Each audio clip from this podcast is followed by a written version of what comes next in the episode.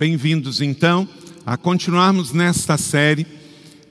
A primeira mensagem está também no nosso canal do YouTube ou no SoundCloud. Se você não veio semana passada, você pode acessar e ouvir ou assistir. E convido você a continuar conosco nas próximas duas semanas para a conclusão desta série. A esperança que você precisa. E hoje a palavra em destaque é a esperança que você precisa para investir. Investir. Quando a situação está meio difícil na área política, social, financeira, o que é que acontece com os mercados? Eles seguram o recurso e não investem, não é isso? É comum, não é? No mundo comercial, no mundo do mercado financeiro, quando há medo e instabilidade, o investimento é retraído. Isso acontece o mesmo na nossa vida emocional e espiritual. Quando a gente está inseguro, quando a gente se deixa levar pelo medo, pelas incertezas, a gente também retrai. A gente deixa de ser mais agressivo, mais arriscado, mais espontâneo. É natural. Então, por isso, eu e você precisamos manter viva a nossa esperança, porque do contrário, a gente vai naturalmente ficar retraído. E o problema é que as oportunidades vão passar.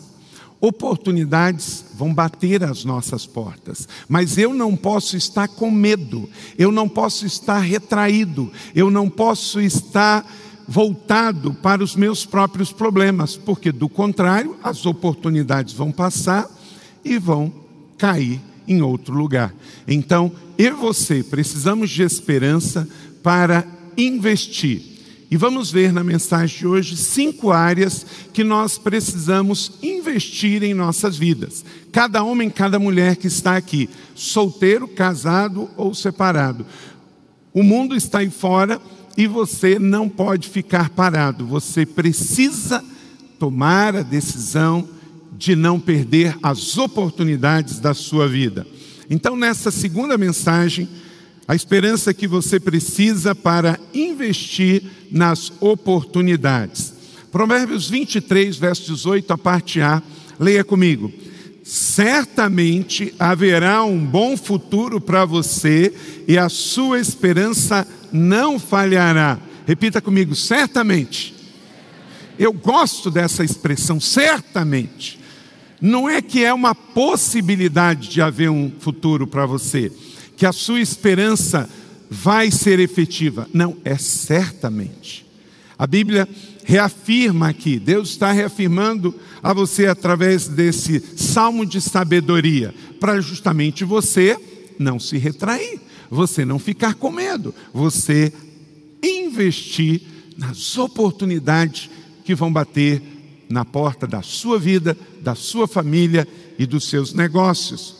Irving McManus, pastor da Mosaic lá em Hollywood, na Califórnia, ele diz: a sabedoria traz esperança.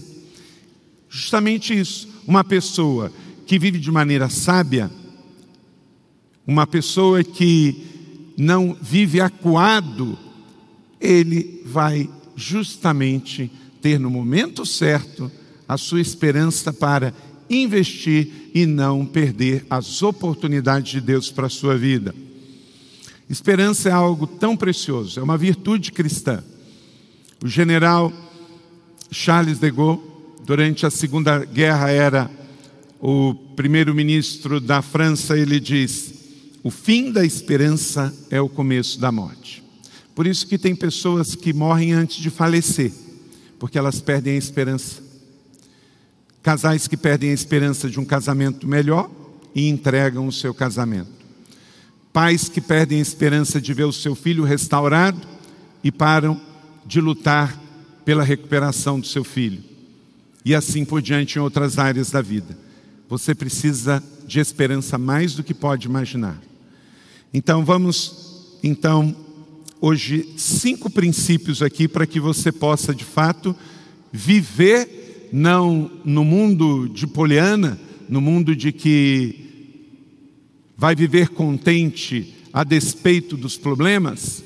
Não, mas viver no segredo do contente que Paulo diz, aprendi a viver contente a despeito das circunstâncias, como diz Romanos, capítulo 12, verso 12, leia comigo esse texto. Alegrem-se na esperança, sejam pacientes na tribulação e perseverem na oração. Então não é viver no mundo imaginário do contente, não é a filosofia da Disney do Hakuna Matata, que os seus problemas você vai resolver simplesmente ignorando. Não, você vai ser uma pessoa sábia. Uma pessoa sábia, diz Salomão, tem esperança. E o que ela faz? Ela tem alegria na esperança que está usufruindo, tem paciência diante da tribulação que está atravessando e persevera em oração a despeito de qualquer situação. Então vamos lá, pega aí o seu esboço e anote aí. Você precisa de esperança para investir em novos planos e projetos para a sua vida. Investir em novos planos e projetos para a sua vida. Deus, Ele continua investindo em coisas novas, isso é maravilhoso. Isaías 43, 19, a parte A. Leia comigo. Vejam estou fazendo uma coisa nova, ela já está surgindo. Olha só, Deus está fazendo uma coisa nova. E o verso 5: Aquele que está sentado no trono diz: Estou fazendo novas todas as coisas. E acrescentou: Escreva isso, pois essas palavras são verdadeiras e dignas de confiança. Uau! A Bíblia tem 66 livros, o último livro, Apocalipse vemos Deus dizendo que Ele está fazendo coisas novas. Deus não é Deus do passado, Deus é Deus do presente. E Ele está agindo no presente em direção ao futuro e Ele está fazendo novas coisas. Deus que criou tudo, criou a natureza, criou o homem, criou tanta coisa extraordinária nessa terra. O último livro da Bíblia está dizendo: Vejam, vocês não percebem, estou fazendo uma coisa nova. Cada dia é um novo dia, cada semana uma nova semana. Deus está fazendo coisas novas. Então, talvez o que você precisa é de um novo plano, você precisa de um novo projeto de vida. Por exemplo, se você está prestes a aposentar, você vai precisar de um plano e de um projeto, porque você não é que está se aposentando que a vida acabou, só é uma mudança de estação. Você que vai se aposentar vai mudar de estação. Mas a vida continua. E continua agora com você, com experiências que você acumulou. Até porque é no final da pista que o jato decola, não é? Então pense bem: você está se aposentando aí, talvez, sei lá, dizer que você esteja com 65 anos, ah, estou aposentado agora, ou 60 anos, 65 anos, vou parar. Não, não pare. Deus pode te dar ainda mais 20 anos, 30 anos. E aí você não vai ter nenhum projeto, nenhum sonho. Volte a estudar, volte a refazer a vida. Quem sabe mudar de casa para uma casa menor, reajustar o orçamento, fazer uma nova faculdade. Agora você pode estudar por IAD, tem muitas oportunidades. Enfim, o que você não pode é morrer antes de falecer. Você precisa ter esperança. E a esperança em Deus vai te levar a ter novos planos e projetos para a sua vida.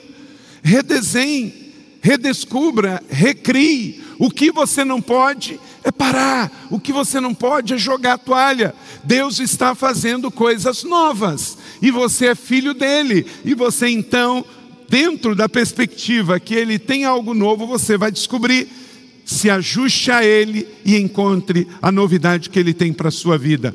Nosso Deus é um Deus de coisas novas, nosso Deus é um Deus de recomeços. Você precisa acreditar que você tem valor e Deus tem planos e projetos para a sua vida. Na Bíblia diz que Deus vai fazer um novo céu e uma nova terra. Tem uma teologia que acredita que o novo céu e a nova terra é aqui. Eu não acredito. Eu acredito que esse mundo que nós vivemos, e é assim a teologia bíblica batista, que esse mundo vai passar.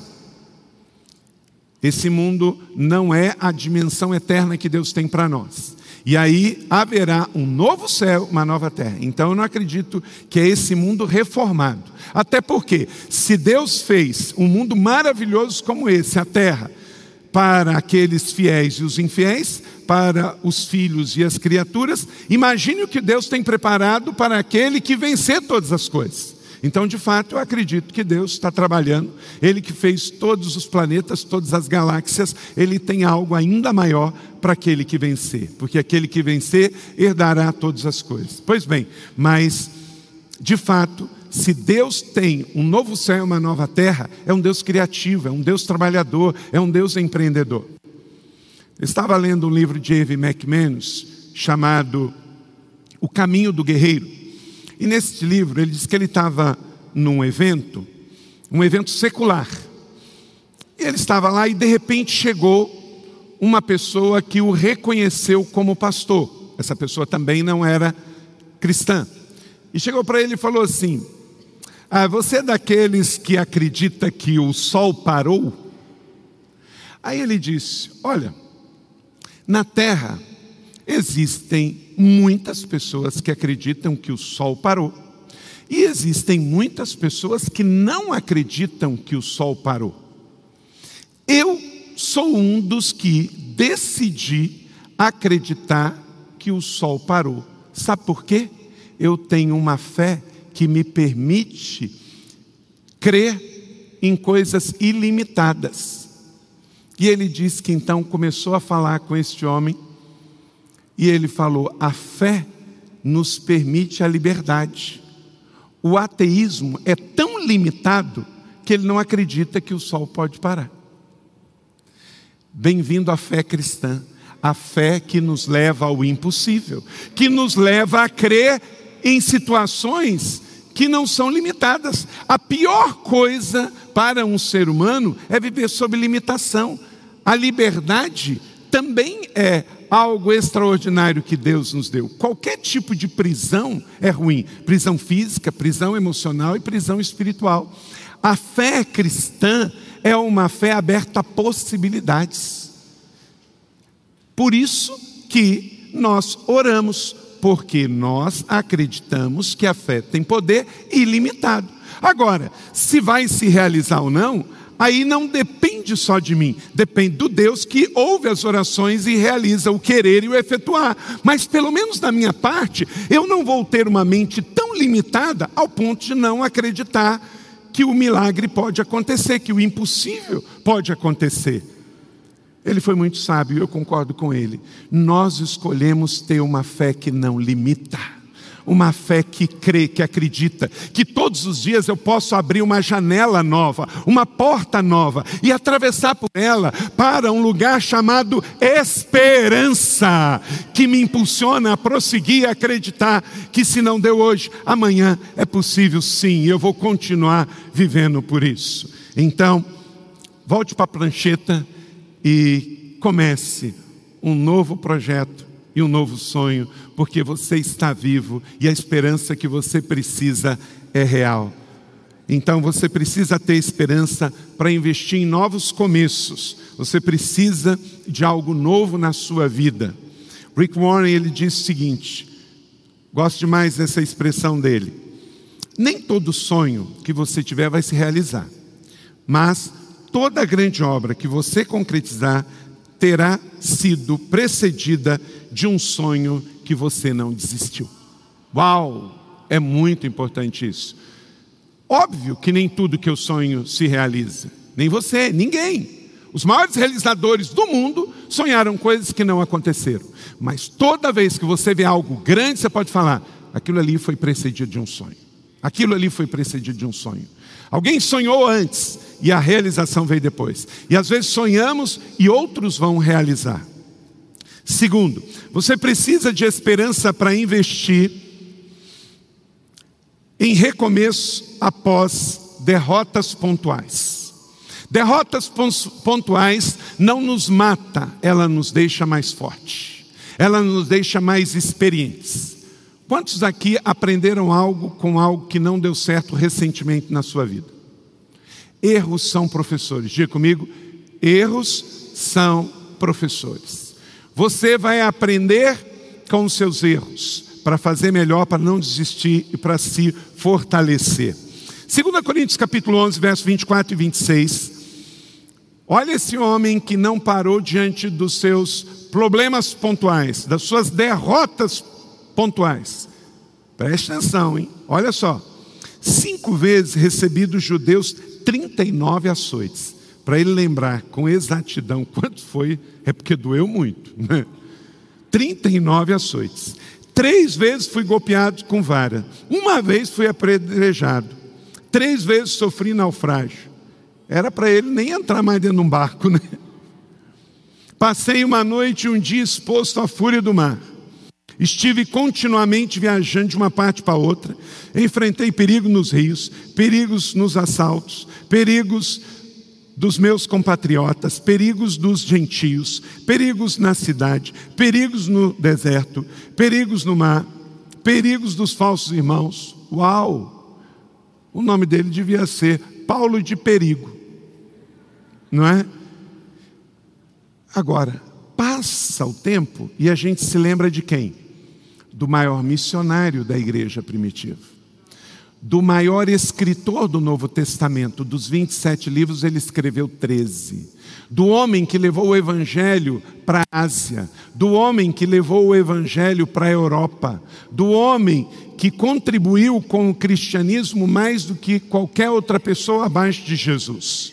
Mas ele teve dezenas de derrotas pontuais tão pontuais, mas ao mesmo tempo tão profundas, que ele, ao escrever uma das suas cartas a uma igreja que estava passando por muitos problemas, que era Coríntios, ele escreve sobre as suas derrotas pontuais para encorajar os irmãos a não desistirem. Oh, como é que vocês vão desistir? Eu fui apedrejado e eu estou aqui.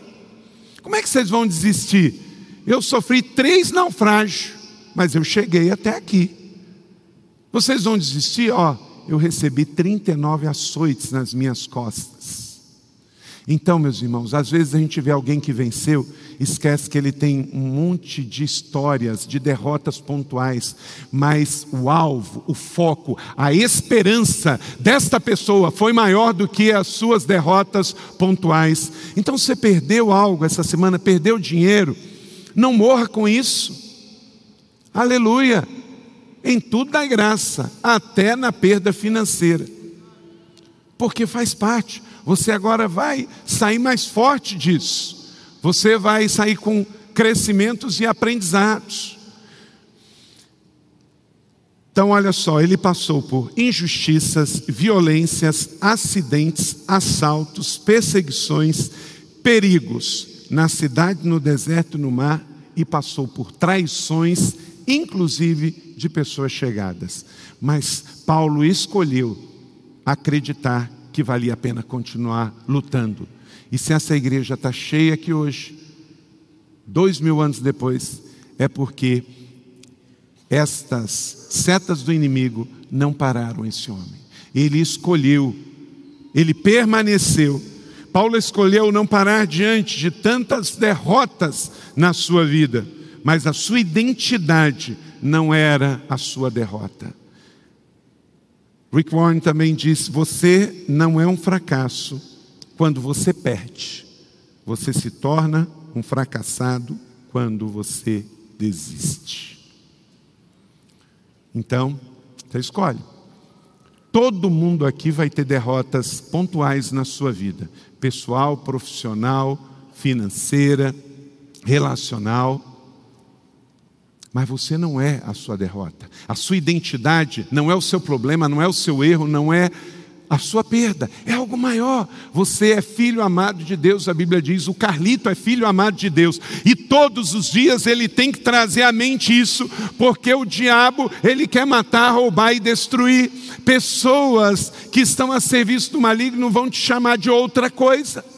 E você tem que ter uma identidade bem clara do que você é para que você tenha ânimo todos os dias para levantar da cama, lutar a sua luta de segunda-feira e chegar no final do seu dia de segunda-feira e dizer: Combati o meu bom combate de hoje. Aleluia. Eu fui maior do que os meus críticos, eu fui maior do que os meus problemas, do que as minhas adversidades. Sua perda temporal pode ser um trampolim pessoal para novas conquistas ou pode ser uma lápide, uma sepultura. Depende das escolhas que você vai fazer depois da sua perda temporal. Então eu espero que você escolha bem. Tiago diz 1,12: Feliz é o homem que persevera na provação. Então, vamos recomeçar. Recomeçar diante de derrotas pontuais na vida. Elas estão aí o tempo todo para doutores e para analfabetos, para homens e mulheres, para funcionários e patrões, para microempresários e mega empresários, para gestores e funcionários públicos. Todos um dia perdem algo. Até porque, gente, muitas vezes perdas são pedagógicas, são bem didáticas para nós, são até terapêuticas, sabe por quê? Nos ajuda a ser mais humano. Você imagina se você acertasse todas, você ia ser o cara mais egoísta da face da terra. A vanglória poderia chegar, o orgulho, a soberba. Gente, se todo mundo acertasse o tempo todo, nós não suportaríamos uns aos outros. Tem gente que ganha um pouquinho de poder, já se acha um Stalin, não é? Então, quando a gente percebe que a gente nasce usando fraldas, e se você chegar aos 100 anos, provavelmente vai precisar usar outras fraldas, só que um pouquinho maior, nos leva a ser mais fraternos, nos leva a entender que precisamos uns dos outros e todos precisam de algo. Isso é a vida, gente. Ninguém sabe tudo, ninguém pode tudo. O orgulho e a prepotência cega esse entendimento em algumas pessoas. Então, vamos dar graças a Deus até pelas nossas limitações, porque elas não nos permitem ficar com pontos tão cegos. Então, quando a Bíblia diz: "Seja feliz é o homem que persevera na provação", não é Deus dizendo que provação é bom. Ele só está dizendo que ser feliz diante da aprovação é melhor do que viver reclamando na aprovação, viver procrastinando na aprovação, viver morrendo na aprovação. Que aprovação não necessariamente vai nos vencer, vai nos refinar, vamos crescer com isso. Então, precisamos, de fato, de esperança para recomeço após derrotas pontuais. Porque, na verdade, gente, todo mundo, todo mundo na terra tem esperança. Nós só temos que estimular a esperança direcionada para Deus, o Deus da esperança. Deixa eu fazer uma consulta aqui. Quem aqui acredita que todo mundo, todo homem, toda mulher tem fé? Levanta a mão. A grande maioria, sim. Quem acredita que nem todo mundo, todo ser humano tem fé? Levanta a mão. Ok. A maioria acredita que todo mundo tem fé. Uma parte menor acredita que não tem. Mas deixa eu te ajudar nesse raciocínio. Todo mundo, todo ser humano tem fé. Todo mundo tem. O que nem todo mundo tem é uma fé direcionada para Deus. Mas eu, deixa eu te provar que todo mundo tem fé. Todo mundo tem fé. Quando alguém chegar para você e falar assim: Não, eu não tenho fé, não. Esse negócio de fé não funciona comigo, eu não tenho fé. Na sequência, você faz uma pergunta para a pessoa: Vem cá, você tem alguma agenda para essa semana? Ele vai dizer o quê? Tem. Você tem algum agendamento de alguma viagem? Mês que vem? Semestre que vem? Ele vai dizer: tem. Você tem algum apontamento para ir ao médico? Provavelmente ele vai dizer: tem. Aí você é só dizer: então você tem esperança. Gente, quem não tem esperança, não tem agenda. Por exemplo, o gato seu, que você gosta tanto, tem compromisso para amanhã? Não. Não tem apontamento nenhum. Seu, seu gatinho tem? Seu cãozinho tem? O seu hamster? Não, eles são queridos, eles são criaturas de Deus, mas animais não têm entendimento e não têm fé, e por isso não têm agenda, eles não têm esperança. Agora, o homem foi dotado, foi programado por Deus.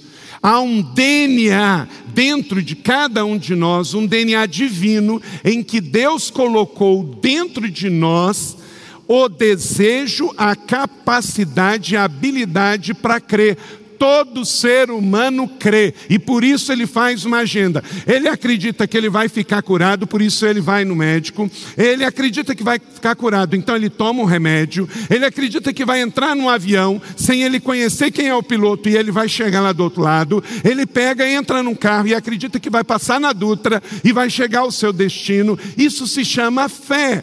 Todo mundo tem fé. Se ele coloca ou não esta fé em atividade nas mãos de Deus, é outra coisa, mas todo mundo tem fé, porque ele acredita que amanhã vai existir e ele vai fazer alguma coisa. Porque na verdade, gente, olha para cá, o amanhã não existe. O amanhã não existe. O amanhã é um ato de fé. Eu acredito que amanhã eu vou levantar e amanhã eu vou me mover. Porque quem aqui já viu o amanhã? Alguém aqui já viu amanhã? Um? Alguém aqui já viu a segunda-feira, a terça, a quarta? Não, mas você acredita e tem planos para terça, quarta e quinta. Como é que eu não vou ter planos para Deus? Eu preciso ver Deus? Ué, então você precisa ver sua segunda. Ah, bonitinho. Você marcou na sua agenda que sexta-feira você vai a tal lugar. você não tem nada de sexta-feira, absolutamente nada de sexta-feira. Mas há dentro de você uma fé de que sexta-feira você vai estar vivo e você vai cumprir aquela agenda. Oh, me deixa crer que eu sei que o meu redentor vive e se levantará sobre a terra e ele zela por mim, cuida de mim de segunda a segunda. Aleluia. O amanhã não existe, mas a minha fé hoje me leva para o amanhã. A minha fé não precisa de nada palpável, porque ela é o firme fundamento das coisas que não se veem, mas que se creem. Então, por isso, eu posso de fato recomeçar após cada derrota pessoal pontual, eu vou me levantar, eu vou me dirigir, porque há um destino que Deus preparou para mim. Então, meu irmão e minha irmã, pode recomeçar. Terceiro, você precisa de esperança para investir no seu crescimento pessoal. No seu crescimento pessoal. Só não cresce quem já morreu, gente. Colossenses capítulo 3, 10. Leia comigo e se revistam do novo, o qual está sendo renovado em conhecimento à imagem do seu Criador. Querido velho, você já tem, a Bíblia está dizendo para você revestir do novo. Uma visão nova, um sonho novo, um estudo novo, um crescimento pessoal novo. John Kennedy, ex-presidente dos Estados Unidos, que morreu assassinado, o conformismo é o carcereiro da liberdade e o inimigo do crescimento. O único crescimento que não é da sua responsabilidade, nem meu, é o nosso crescimento físico. Esse vem do DNA de papai e de mamãe, né? Ou se você comeu frango demais, aí cresceu mais da conta, né? Cuidado, quem está comendo frango demais Aí tem muito hormônio, né? Estou brincando, tem hormônio em tudo quanto é lugar, gente.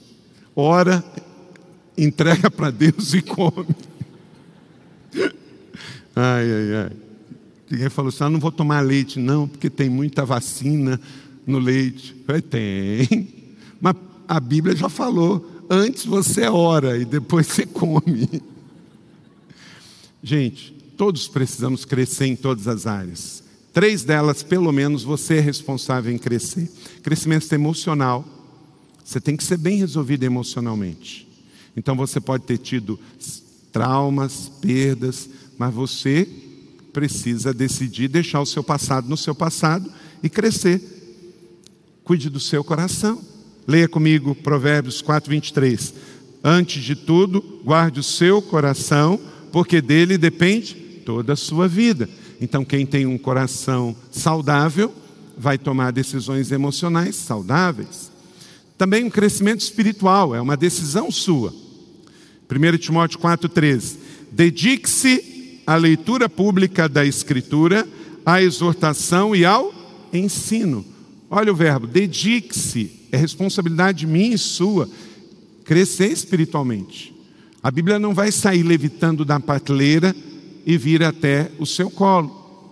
Você faz escolhas, eu vou decidir crescer. Então, eu vou ler o devocional, eu vou ler um livro cristão, eu vou ler a Bíblia, eu vou ver um filme que me acrescenta, eu vou ler informações que alimentam o meu coração espiritualmente, a minha mente em Cristo, e também o crescimento acadêmico e profissional. Provérbios 4:13 Apegue-se à instrução, não abandone-a, guarde bem, pois dela depende depende a sua vida. O seu futuro depende da instrução, daquilo que você aprende, porque conhecimento nos empodera e nos protege. Então, gente, pensa bem. Três áreas, três áreas que você precisa crescer. Agora, Deus não vai te obrigar a crescer em nenhuma das três. Tem crente com 50 anos que tem emocional de 20. Ele sai da faculdade, mas a faculdade não sai dele. Tem gente com 50 anos que espiritualmente ainda está criança, está tomando leitinho. E tem gente que escolhe não crescer. Ele faz o oposto disso, apegue-se à instrução. Ele ouve e faz diferente. Ele não quer crescer, não lê nada, não lê livro nenhum, está cheio de conhecimento no mundo. E aí ele pega todo esse conhecimento e joga fora. Então você não é responsável pela altura que você tem. Se você tem 1,60m, 70 80 isso é uma questão da sua herança física, biológica que você recebeu dos seus pais. Mas eu e você podemos continuar crescendo. Com 50 anos de idade, 60 anos de idade, podemos continuar crescendo emocionalmente. Basta cuidar do meu coração. Posso continuar crescendo espiritualmente. Aplica-te à leitura. Posso continuar crescendo profissionalmente. Apegue-se à instrução.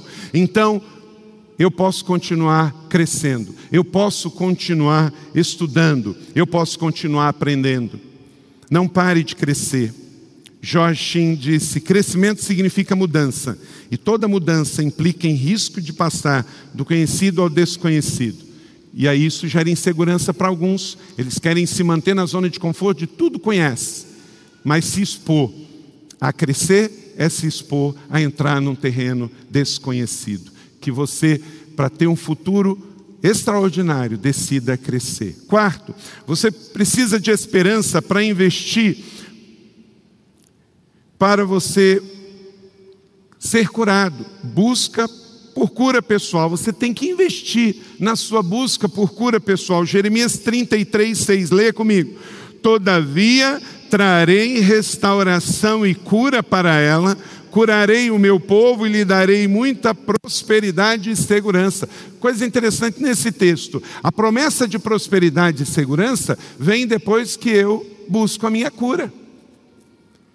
Sair da negação e admitir que estou doente é uma virtude. E aí, se tornar uma pessoa melhor.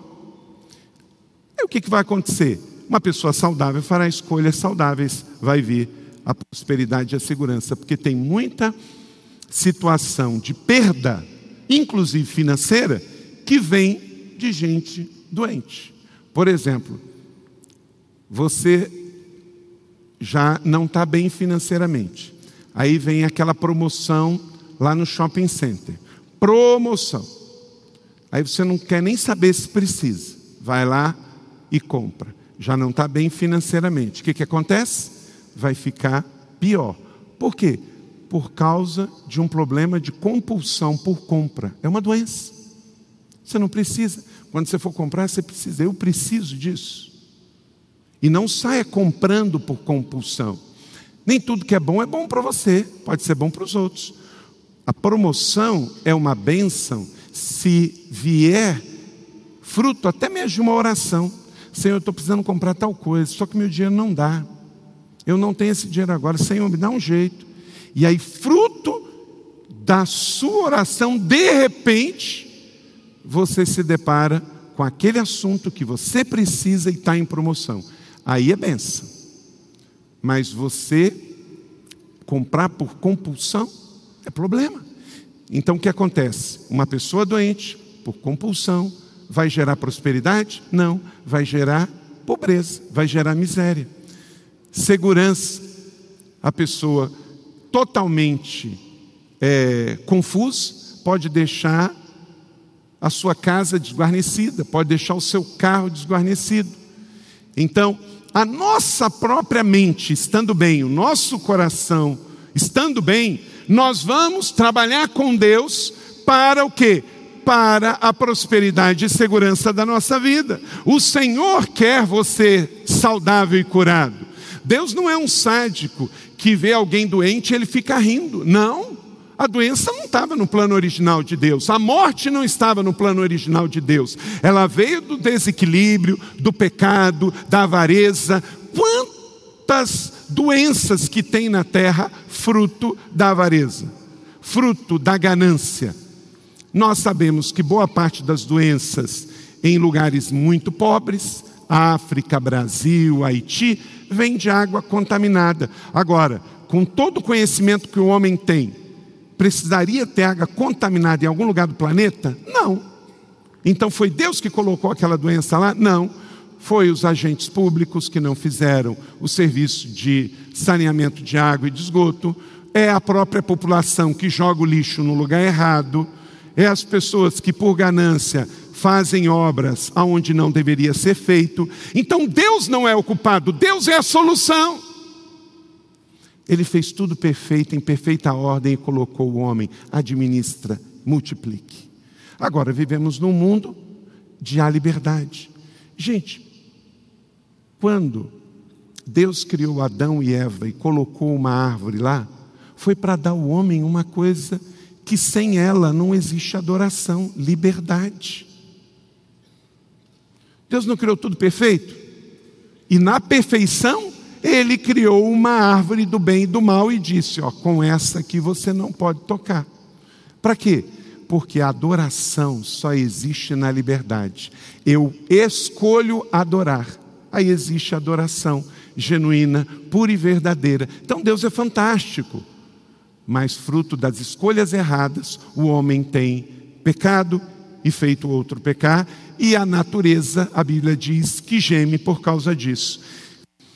Então, saia da negação, veja qual o seu ponto cego, e se é na área emocional, ou espiritual, ou física, e busque ajuda, e busque cura, porque há esperança para você, mas você não pode jogar a toalha e não tentar melhorar e crescer. Deus está completamente interessado na cura. Você pode dizer isso comigo? Deus está completamente interessado em sua cura, em minha cura. Quando lemos textos como Mateus 20, 34, está escrito: Jesus teve compaixão deles e tocou nos olhos dele. Imediatamente eles recuperaram a visão e o seguiram. Um dos casos de muitos milagres que Jesus fez com relação à saúde física, que Jesus não se conformou com a enfermidade. Então podemos ser curados pela fé, através da esperança em não desistir. Sabe outra coisa que cura também? Palavras curam. Da mesma maneira que palavras matam, palavras adoecem, palavras curam. Veja Provérbios 16, 24, leia comigo. As palavras agradáveis são como um favo de mel, são doces para a alma e trazem cura para os ossos. Eu sei que você ama pessoas, senão você nem estava aqui. Mas às vezes a maneira como que você fala com essas pessoas que você ama, você está matando aos poucos as pessoas que você mais ama. A maneira como que você reage. Deus está dizendo para você, cuide das suas palavras. Tem mulheres que elas querem mudar para a igreja. Uma vez um pastor ia saindo da igreja e viu uma mulher com a mala. O que, que é isso? Pastor, vamos lá aqui, porque aqui meu marido é um doce. Aqui com criança, com a mulher dos outros, então. Mas lá em casa, senhor não tem noção. Por fora, bela viola, por dentro, pão bolorento. Por dentro, está feio. Qual é o problema das palavras? Quem aqui já fritou peixe dentro de casa? Ok, a maioria sim. Eu amo peixe. Se você colocar filé, frango e peixe, eu gosto de peixe. E gosto de peixe assado, frito, ensopado. Agora, frito eu nunca fiz em casa. Porque o peixe deixa um cheiro forte. Então eu vou em lugares especializados em fritar peixe, porque ele já existe para isso, né? Aí eu como o peixe e o cheiro fica lá e eu vou para casa. Porque, gente, coisa terrível é o cheiro de gordura de peixe. Agora, as nossas palavras, a Bíblia diz que elas devem ser como favo de mel, agradáveis. Favo de mel é outra coisa, né? Aí é o oposto, é doce, é bonito. Então, talvez a pessoa que você mais ama está levando coice seu desnecessário. Ele só quer o melhor para você, ela só quer o melhor para você. Então, busque ajuda. Porque você não é animal para ficar dando coice não é? Você é um filho amado de Deus. Então chegue em casa, chegue bem dizendo: abençoe filho, abençoe cachorro, abençoe todo mundo que está lá, leve o bom perfume de Cristo manda a fritura do peixe embora e chega com o bom perfume de Cristo. Que em nome de Jesus, a minha e as suas palavras na nossa casa e onde a gente for essa semana sejam como favos de mel, em nome de Jesus, para que através das nossas palavras haja cura das famílias, cura dos ambientes, em nome do Senhor Jesus. Então não desista de investir para a sua cura pessoal, a sua cura emocional. Tenha esperança, Jesus deseja curar a sua vida e as suas emoções, porque você pode ser uma bênção ainda maior se você tiver a noção de que não está bem, receber a cura e amanhã ser alguém muito melhor do que você é hoje. Eu não costumo fazer isso, não mas de vez em quando é bom. Diga para a pessoa do seu lado: você pode ser uma pessoa muito melhor se você buscar a cura de Deus. Aleluia. Amém. Eu posso, você pode, todo mundo pode. E aí, cada um aqui é cada um. Você sabe que área você precisa de cura na sua vida. Mas eu quero dizer: não há impossível para o Senhor. Ninguém aqui é caso perdido. Eu não sou, você não é, ninguém é caso perdido. Porque somos o povo da esperança. Quinto e último. Você precisa de esperança para investir em relacionamentos com propósito. Não é Relacionamento é um negócio, gente, maravilhoso. Mas eu preciso saber como me relacionar com cada pessoa e o que eu espero de cada relacionamento. Porque quando eu tenho uma percepção errada, um alvo errado, pode ser uma frustração tremenda. Leia comigo o Provérbio 16, verso 4, todos juntos. O Senhor faz tudo com um propósito, inclusive nossos relacionamentos. Se ele fez cada homem, cada mulher com um propósito, ele também tem relacionamentos com propósito para nós. Vou listar aqui alguns, olha para mim.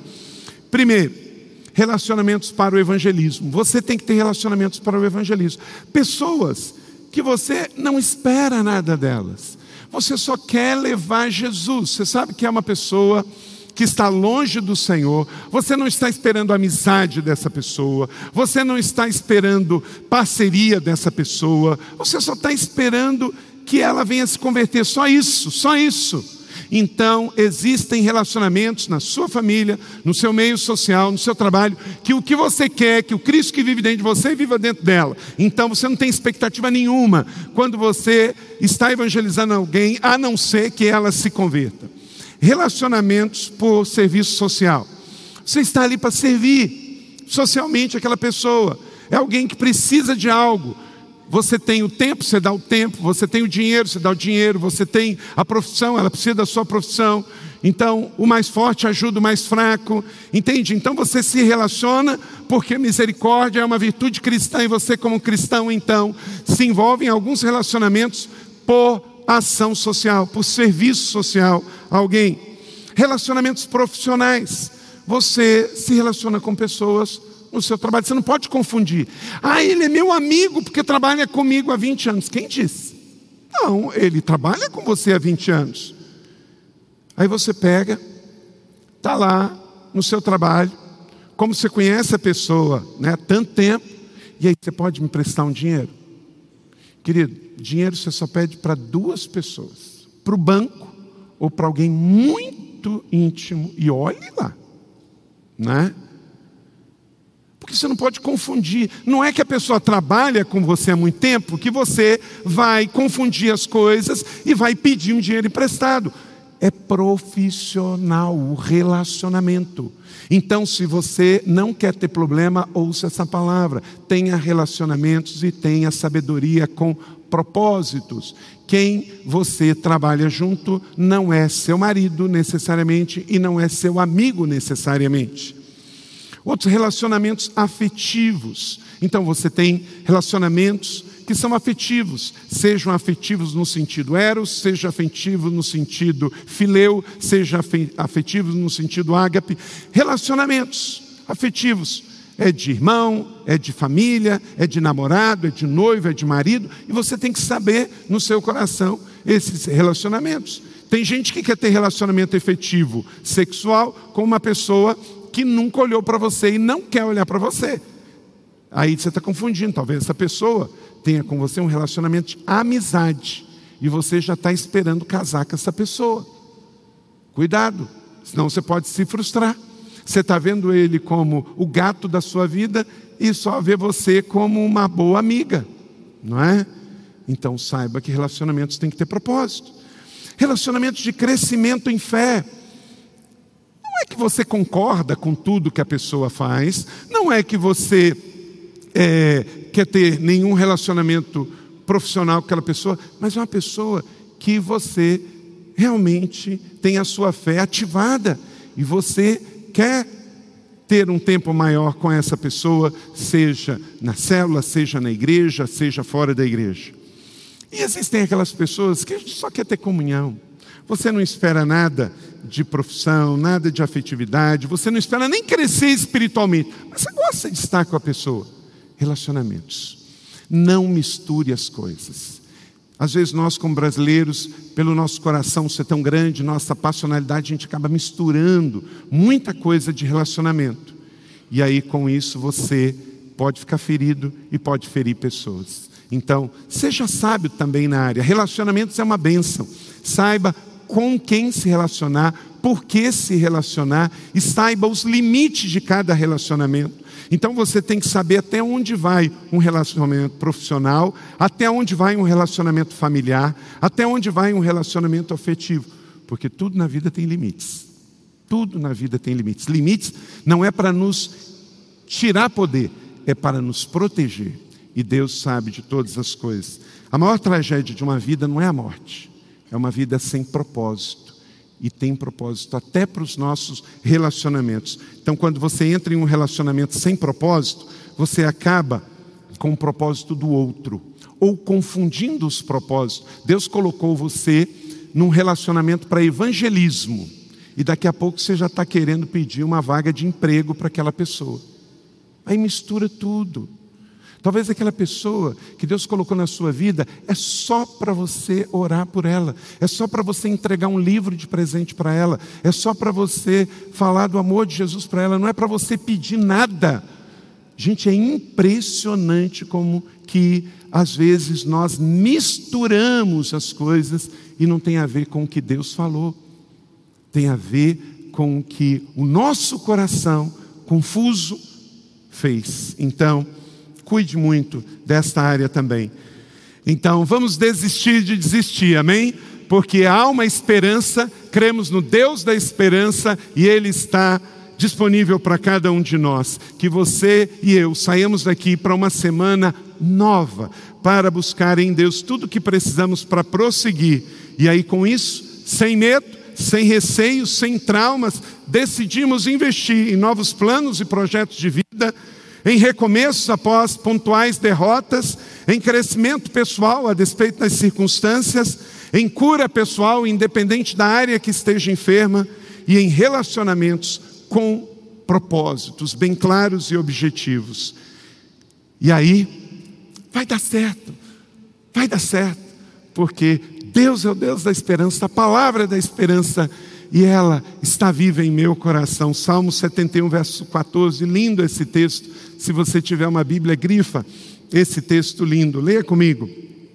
Mas eu sempre terei esperança e te louvarei cada vez mais. Mais uma vez, eu sempre terei esperança e te louvarei cada vez mais cada vez mais, cada vez mais, cada vez mais.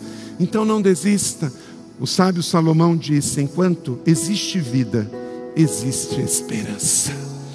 Não desista do seu cônjuge, não desista dos seus filhos, não desista do seu trabalho, não desista da sua vocação, não desista da sua missão, não desista da sua vida e acredite que o seu futuro Deus está trabalhando para nele te revelar o melhor. Então, eu sempre terei esperança. Você pode dizer isso comigo mais uma vez? Eu sempre terei esperança. Aleluia, glória a Deus.